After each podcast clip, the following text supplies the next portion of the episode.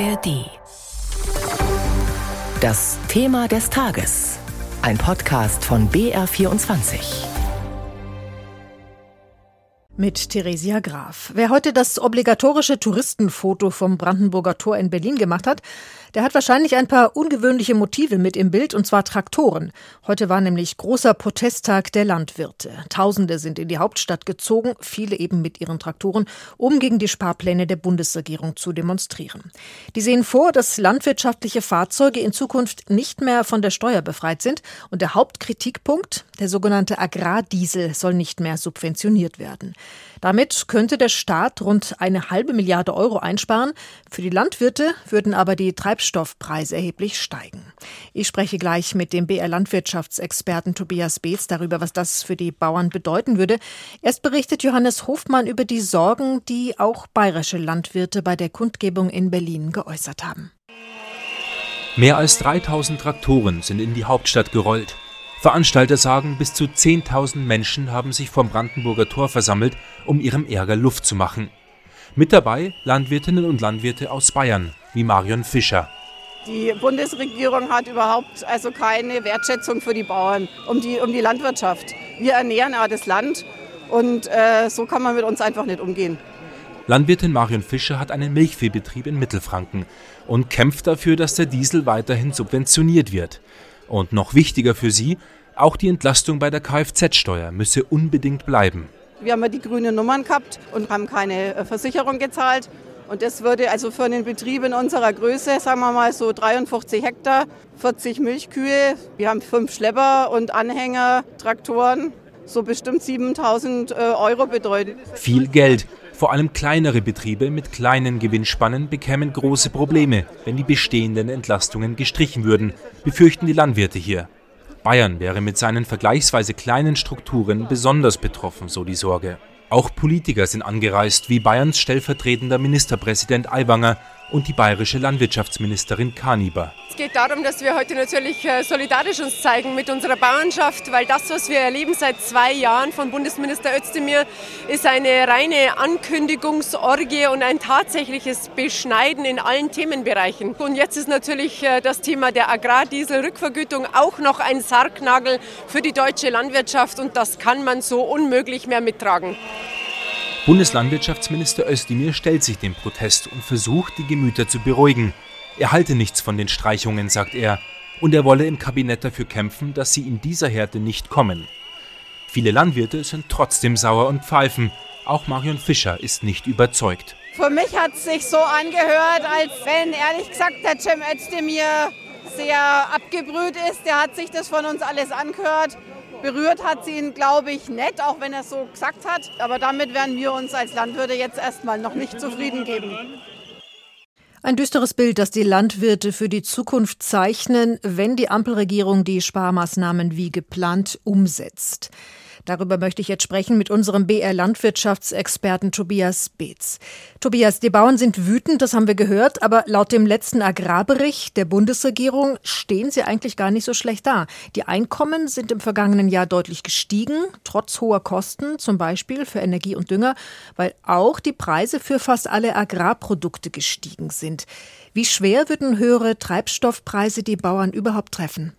Ja, ordnen wir diese Zahlen mal ins Verhältnis ein. Das stimmt, die Einkommen des letzten Jahres sehen sehr, sehr gut aus, weil eben Produkte wie Getreide und Milch sehr teuer verkauft werden konnten. Wir erinnern uns äh, insbesondere in den Supermärkten, als es sehr teuer geworden ist Richtung Getreideprodukte, aber auch die Butter war sehr teuer.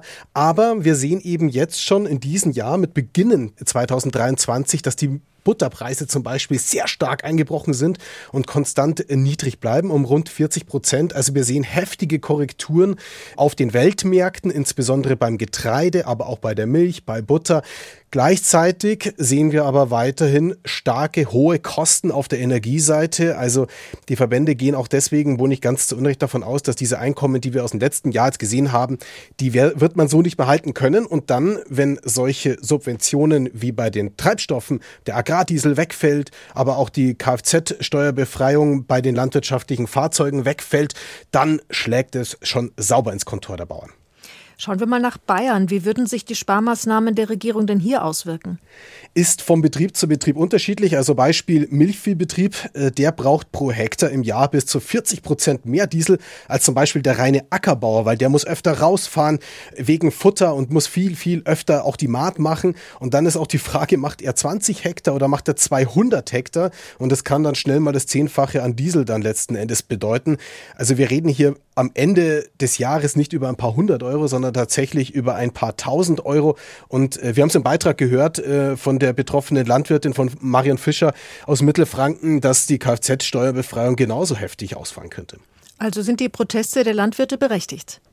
Ja, wenn ich mir das alles mal so anschaue, die gesamten Maßnahmen, die die Bundesregierung jetzt vorgeschlagen hat, um zu sparen, dann fällt auf, das ist sehr bemerkenswert, dass der Wegfall der ähm, Agrardieselsubvention und ähm, die der Wegfall der Kfz-Steuerbefreiung, dass das ganz dezidiert eine einzige Berufsgruppe betrifft, nämlich die der Landwirte. Und das haben wir bei den anderen Maßnahmen nicht so sehr.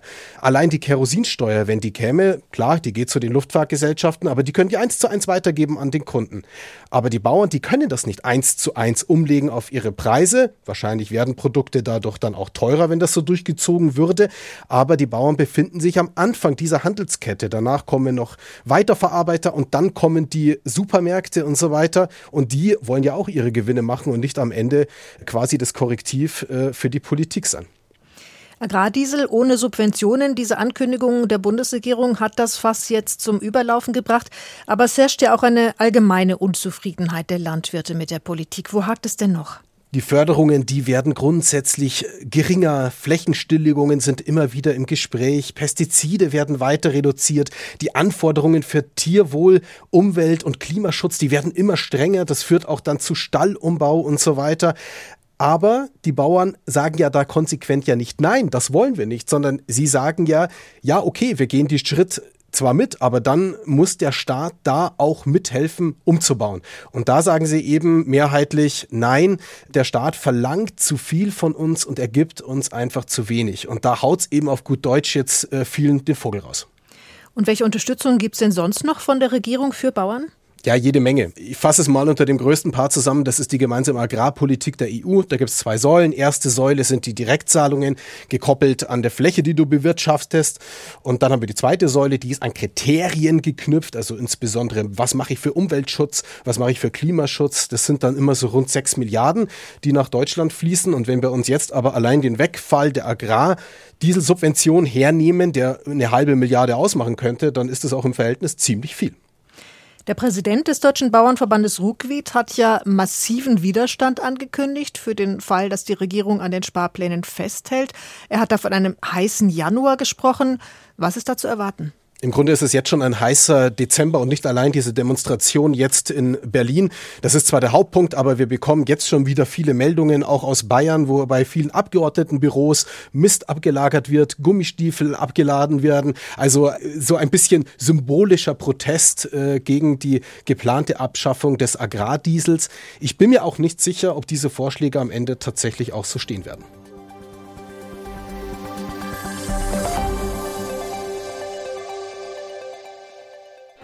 BR Klassik präsentiert. Klassik für Klugscheißer. Da flippt ihr aus. Der absolute Burner. Soll ich mal reinstarten? Unsere Hosts Lauri Reichert und Uli Knapp lieben Musik. Sie fuchsen sich in kleine Details und große Themen. Es geht um Horrormusik und die Zusammenhänge mit der klassischen Musik. Mir schlottern die Knie. Hat jetzt nicht auch Beethoven mal diese Melodie benutzt? Musik ist Musik. Hauptsache gut gemacht. Egal welches Thema, Lauri und Uli prahlen gerne mit ihrem Wissen. Und das ist natürlich top recherchiert. Die passende Musik gibt's obendrauf. Bei Spotify haben wir Playlists zu jeder Folge. Würde ich gerne mal hören kurz. Ein Podcast mit viel Humor, wenig Gehabe und gutem Wissen. Klassik für Klugscheißer. Alle zwei Wochen in der ARD Audiothek und überall, wo es Podcasts gibt.